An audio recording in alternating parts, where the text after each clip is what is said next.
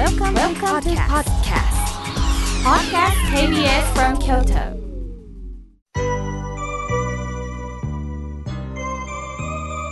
さあここからはたくさんのメッセージをいただきましたので順に紹介させていただきますまずはじめに、えーラジオ部屋の怪人さんからメールをいただきました妙慶さんおはようございます妙慶さんが出演されてるテレビ寺小屋見ましたよ家内と朝ごはんを食べながら法話を聞かせていただきました家内がこの女性は誰と聞くので説明しました。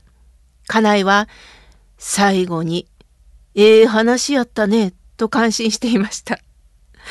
ありがとうございます。ラジオ部屋の怪人さん、ご夫婦で早い時間にテレビ寺小屋を見ていただきまして朝食だったんですね。えーテレビ寺小屋というのはね、もう40年間も続いてるあの番組で、あのこの関西でも、えーカンテレさんでね、放送されますのでね、日曜日ぜひ、あの、チェックしてみてください。ありがとうございます。さあ、続いての方です。なっちゃんさん、ありがとうございます。妙慶さん、えー長浜にご法話と今月聞かれることを聞いたんですが、仕事で行けず残念です。また来られる機会を教えてください。えー私は今月長浜の方に法話に行かせていただくんですが、もう申し込みが殺到しまして、締め切ってしまったんですね。だからどちらにしてもなっちゃんさん、あのー受付がもう終了しておりますので、またの機会、ぜひご案内させていただきます。ありがとうございます。さあ、続いての方です。ラジオネーム10さん、ありがとうございます。妙慶さん、スタッフの皆さん、初めてメールをいたします。ラジコで聞きました。気づかされる法話と、リスナーさんの皆さんのお声を妙慶さんが心を込めて答えられるこの声に気持ちが安らぎます。これから KBS 京都さんのポッドキャストで聞けるんですね。すごく驚きました。ありがとうございます。とのことです。ワンゼロさん、東京からありがとうございます。どうぞどうぞ、これからよろしくお願いいたします。さあ、続いての方です。おはがきをいただきました。さよこさん、いつもありがとうございます。私は今まで無理をして仕事をしてきましたが、今はヘルパーさんに助けられ、お世話になりながら、できるだけ生き切ることをと思っております。このラジオありがたい時間ですとのことです。さよこさん、本当にね、一生懸命はがきを書いてくださってる、このね、さゆこさんの文字に私勇気をいただいております。ありがとうございます。さあ、続いての方です。えーラジオネーム、白猫さん、ありがとうございます。先日誕生日を迎えたんです。一日一日を大切に生きていこうと心に決めました。妙慶さんのお話にいつも心ズキンときています。ラジコで聞いていますとのことです。そうですか。お誕生日おめでとうございます。そしてラジコで聞いてくださってるんですよね。ありがとうございます。さあ続いての方です。おはがきをいただきました。翔さん、いつもありがとうございます。今日はどんなお話をされるのかと楽しみでなりません。リスナーさんの様々な、えーお悩み相談にも参考になっております。ありがとうございます。引っ越しを間近に控えられた方が、なんと足を骨折して入院されています。当然延期です。現役で仕事をされておられ、大変な日々を送っておられます。とのことです。そうですか。また翔さんは妙慶さんも気をつけてくださいね。とのことです。本当これはね、貴重なメッセージだと思って、人事ではないですよね。人間はね、もうバタバタしてしまうとね、先の方ばっかり目が行くんですよね。こういう時こそ足元を見なければいけないということなんですよね。翔さん、貴重なメッセージをありがとうございます。さあ、続いての方です。ラジオネーム、夏はゼリーさん、ありがとうございます。妙慶さん、イムレイさんの今の時期にぴったりなプレゼント応募します。ありがとうございます。そして、妙慶さん、このラジオを聞くだけでも本当にスッとします。今まで私はラジオを聞くだけでしたが、これからはどしどしとハガキを送ろうと思います。妙慶さんがおっしゃってた心がえ、心、衣替えではなく心替えです。笑いとのことです。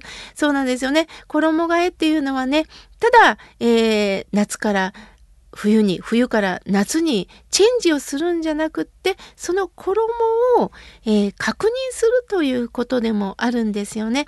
心も自分をチェンジするんではなくって今の自分の心をもう一度確認をしていくという時間をね持ったらいいですよね。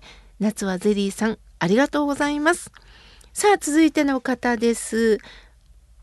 マツコよやしさんですね。はい、ありがとうございます。妙慶さん、お経を読んでいるんですが、お墓や神社でも読んでいいのですか？と友達の仏壇でもいいのでしょうか？とのことです。そうですね。あの、まずね、お経は読むとは言うんですが、正式にはいただくっていうんです。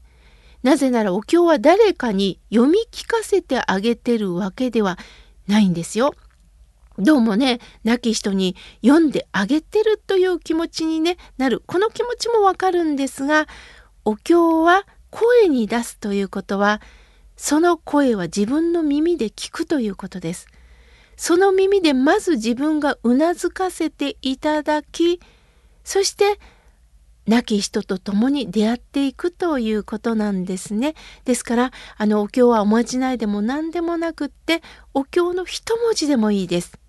例えば私はお昇進下をいただきます。昇進念仏下。これはあのお経ではないんですが、親鸞上人がお言葉で残してくれたお商行です。すると、海という字がたくさん出てきます。なぜ親鸞上人は海を残されたのか、この海という文字を尋ねるだけでもお経に出会うことにもなるんですね。もちろん親鸞上人はお経のお言葉をいただいて、その感動を文字に託されたんです。もちろんお経を近くのお寺さんに教えていただいていただくことも大切です。その一文字だけでもまず自分がねいただく。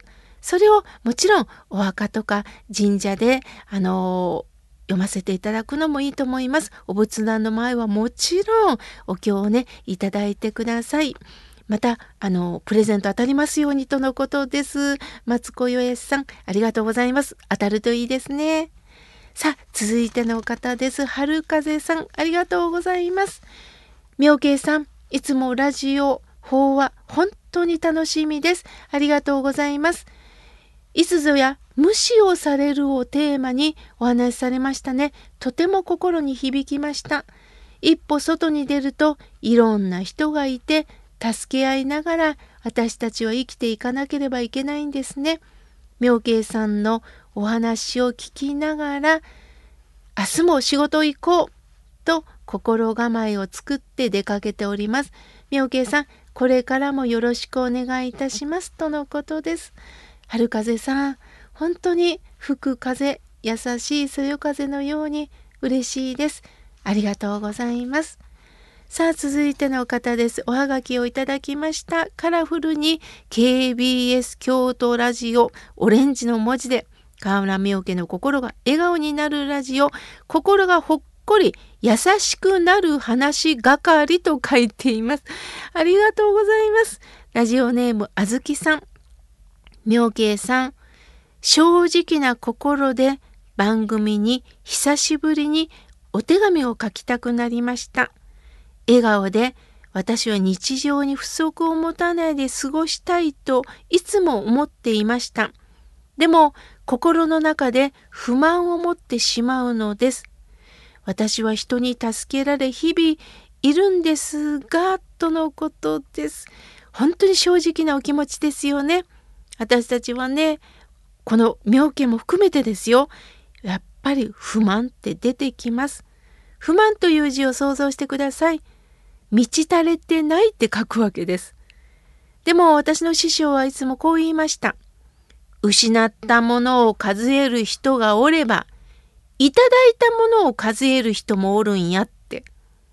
失ったもの、これもできなかった、あれもできなかった、あの人に親切もしてくれなかった。それを数えますか？そうではなくって、いただいたものを数えなさい。つい不満も出ますけど、今いただいてるもの、そのことに喜べば笑顔が自然と出てきます。あずきさん、これからも一緒にね、学ばせていただきましょう。続いての方です。ラジオネーム、空を見上げてさん、ありがとうございます。妙慶さん、いつもありがとうございます。アジサイの花が咲き始め、本当に嬉しいです。お便りを以前読んでいただきましてありがとうございました。息子と笑顔で聞かせていただきました。妙慶さんはリスナーさんに病人になっていきましょうとおっしゃっていましたね。ああ、そうだなと思っております。とのことです。本当ね、あの、辛い、辛い気持ちはもう痛いほど伝わります。でも、私たちはね、なんとか健康な状態に戻らなければ生きてても意味がないと思うんですけど、機械じゃないんですよね、人間って。病気になることもある。それがいつ治るかわからないと宣告されることもこれからあると思います。私も含めてそういう可能性だってあるんです。その時に私はいよいよ病人にならせてもらうという覚悟で過ごせるか。あとは大地に支えていただくその余裕が私は免疫を上げてもらえるのかなと思っております。さあ、続いての方です。おはがきをいただきました。ラジオネーム、大根おろしさん。ありがとうございます。みおけいさん、毎週欠かさず聞かせていただいております。本当に勉強になる30分です。以前、放送の中で、親子など慣れた関係は怖い。緊張感を持ちましょうっておっしゃってましたよね。本当にこの緊張感って大切なんだなと思いました。これは本当に敬い合う緊張感でもある。そして腸は聞くという聴覚の腸でもあるんでしょうかとのことです。本当ですね。緊張はただ糸をピーンと張り詰めるだけではなくってお互いが敬い合ってお互いの声を聞き合う。そうですね。本当に弔問の長でもあるんですよね。貴重なメッセージを本当に大根おろしさんありがとうございます。まだまだたくさんのメッセージをいただきましたが、来週紹介させていただきます。